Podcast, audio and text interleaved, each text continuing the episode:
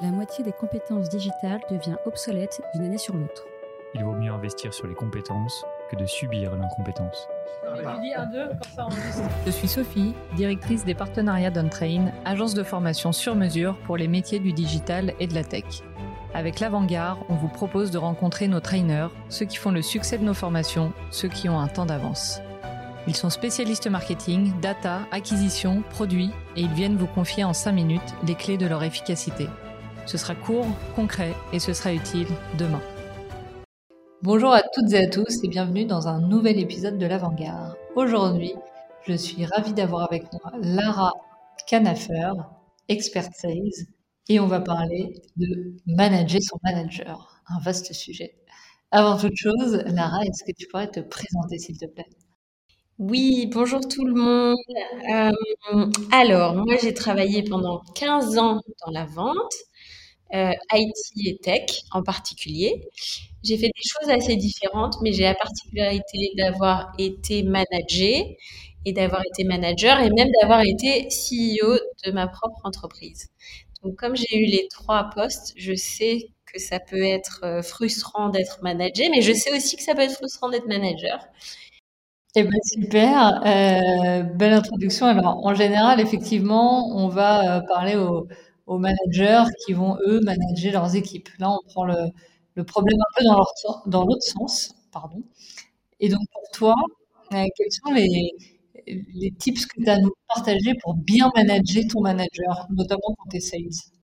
Alors, j'ai plusieurs tips, mais mon tips numéro un, c'est euh, de vous considérer comme étant votre propre CEO.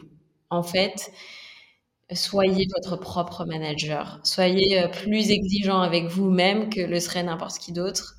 Parce que votre carrière professionnelle, c'est votre bateau. Euh, parce que c'est chaque expérience, qu'elle soit au tout début de la carrière, au milieu, à la fin, qu'elle se passe bien ou qu'elle se passe mal, elle a toujours euh, une incidence sur votre vie personnelle. Vous passez euh, du temps dans votre entreprise.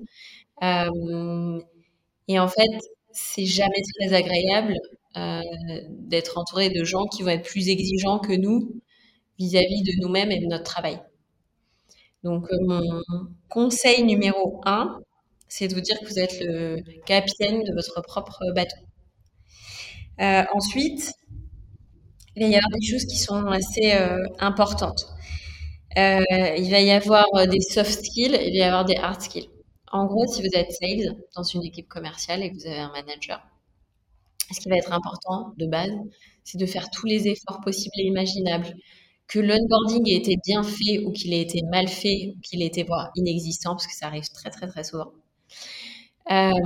pour connaître très bien votre produit, connaître très bien votre marché, connaître très bien les, problèmes que vous êtes là pour résoudre. Cet effort-là, évidemment qu'on l'attend souvent, notre manager, notre entreprise, on arrive, on a envie d'être onboardé correctement, etc. C'est pas toujours le cas et c'est votre responsabilité. En gros, mon meilleur conseil, c'est de vous dire à chaque friction, demandez-vous quel est votre champ de responsabilité. Euh, et aller le plus loin possible dans ce champ de responsabilité. En fait, pour manager son manager, il faut commencer par se manager soi-même. Euh, si vous avez euh, du self-control, si vous avez, euh, si vous êtes à l'aise avec le fait que vous travaillez bien, vous n'aurez aucun problème à manager votre manager. En fait, tous les problèmes arrivent quand vous n'avez pas confiance en vous. Vous savez que vous connaissez pas assez bien le produit. Vous savez que vous n'avez pas fait assez de calls. Vous savez que vous avez pas assez bossé sur une propale. En gros, quand on n'a pas confiance en soi ou sur la qualité de son travail, les frictions arrivent. Et très dur d'être exigeant avec quelqu'un d'autre, là en l'occurrence avec son manager, si en fait on sait très bien que nous-mêmes on n'a pas été exigeant avec nous-mêmes. Euh, il y a toute une notion aussi de donc, enfin la base c'est je connais mon produit, mon service, euh, je connais les, j'en connais les bénéfices, euh, je connais le marché. Une fois qu'on sait faire ça, et une fois qu'on maîtrise son discours, là déjà, on est plus à l'aise pour aller euh, échanger ou challenger son manager, parce que c'est, on a souvent envie d'aller challenger son manager en fait. Euh, ensuite, il y a toute une notion de, évidemment, de respect mutuel. Il y a aussi euh, travailler en équipe, c'est-à-dire que souvent quand on est sales, on peut parfois se sentir seul. Et eh bien dites-vous que toutes les personnes de l'entreprise, ce sont toutes vos alliés. Tout le monde a un intérêt à ce que vous alliez vendre. Et votre allié, c'est pas seulement le manager. En fait, le manager euh, va être là pour vous soutenir.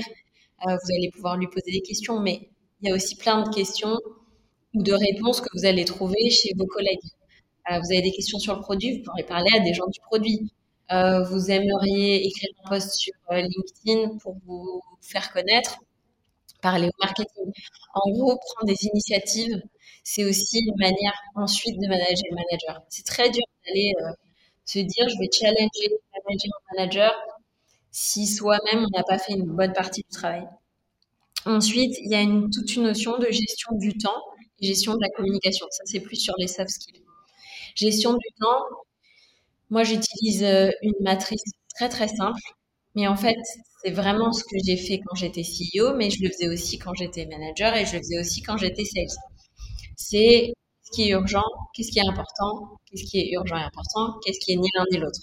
Si c'est ni l'un ni l'autre, ben on le fait pas. Donc posez-vous la question à chaque fois. Si c'est urgent, on le fait tout de suite et si on peut, on le délègue. Si c'est urgent et important, on le fait en premier. Si c'est important, on cale du temps pour le faire. Cette façon de gérer son temps, ça amène le respect.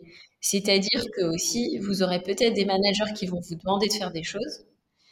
Si vous avez conscience de ce qui est important ou pas euh, pour vous, pour euh, atteindre l'objectif, vous pouvez justifier de faire ou pas une action. Si le manager vous dit euh, je veux que tu cleans tout le CRM de fond en comble et que tu fasses ça pour la semaine prochaine, mais qu'en fait vous êtes en train de travailler sur deux deals très très importants, vous êtes capable d'expliquer ce n'est pas urgent, je ne vais pas le faire aujourd'hui et je t'explique pourquoi. Mais en fait, euh, pour être capable de manager quelqu'un, euh, il faut être bien capable de connaître ses priorités et de les expliquer. Et ça amène à un autre sujet qui est la communication. Euh, en fait, si vous arrivez, et là je parle vraiment de, de moi, sales, dans une entreprise. Par exemple, moi je suis assez impulsive, j'ai pas mal d'idées et ça m'est arrivé beaucoup de fois d'arriver et dire j'ai trop envie, on va faire ça, et de me prendre euh, des murs. Ça crée énormément de friction avec les managers. Euh, ça m'arrive encore parfois parce que j'ai plutôt une personnalité euh, euh, qui prend des initiatives et qui va assez vite.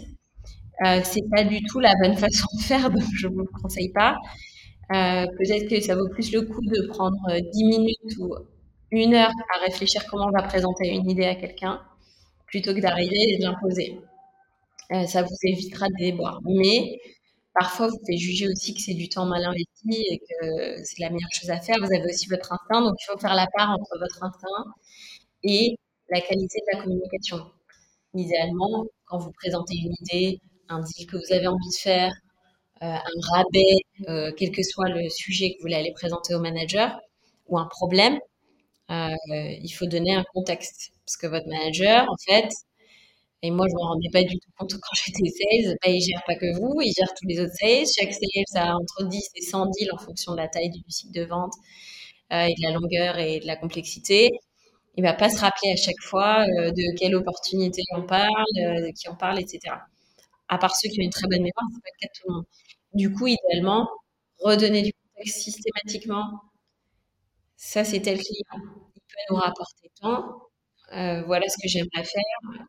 Pourquoi, comment, etc. Eh ben, super, merci beaucoup Lara, ça nous donne pas mal de tips. Pour conclure sur ce, sur ce sujet-là, est-ce que tu as euh, des livres à nous partager, un article, un podcast euh, ou autre ressource? Euh, en fait, j'ai deux choses à partager, mais c'est pas vraiment, c'est pas vraiment des livres et des ressources, mais c'est que un, quand on est sales, une des choses les plus dures à gérer, en fait, c'est notre, c'est notre constance, c'est notre énergie, parce que ça demande une énergie folle, sales beaucoup plus que tous les autres jobs dans l'entreprise. Ça, j'en suis convaincue.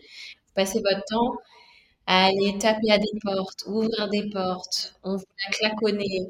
Donc, premier tip, c'est un, gérez bien votre énergie. Faites des choses qui vous donnent de l'énergie, même dans votre vie perso.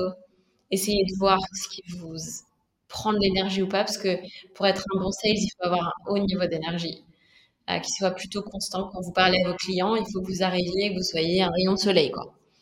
Euh, donc il y a ça, et il y a aussi bien garder en tête que votre travail, c'est de rapporter de l'argent à l'entreprise. Et souvent, on se prend au jeu, on avance, et en fait, on, on oublie parfois ça. Et tant que vous n'oubliez pas ça, vous n'aurez pas de problème. En fait, peut-être que parfois vous aurez des problèmes avec votre manager direct, mais tant que vous rapportez de l'argent à l'entreprise, euh, vous êtes en position de force. Intéressant. Euh, merci Lara, et je te dis à très vite.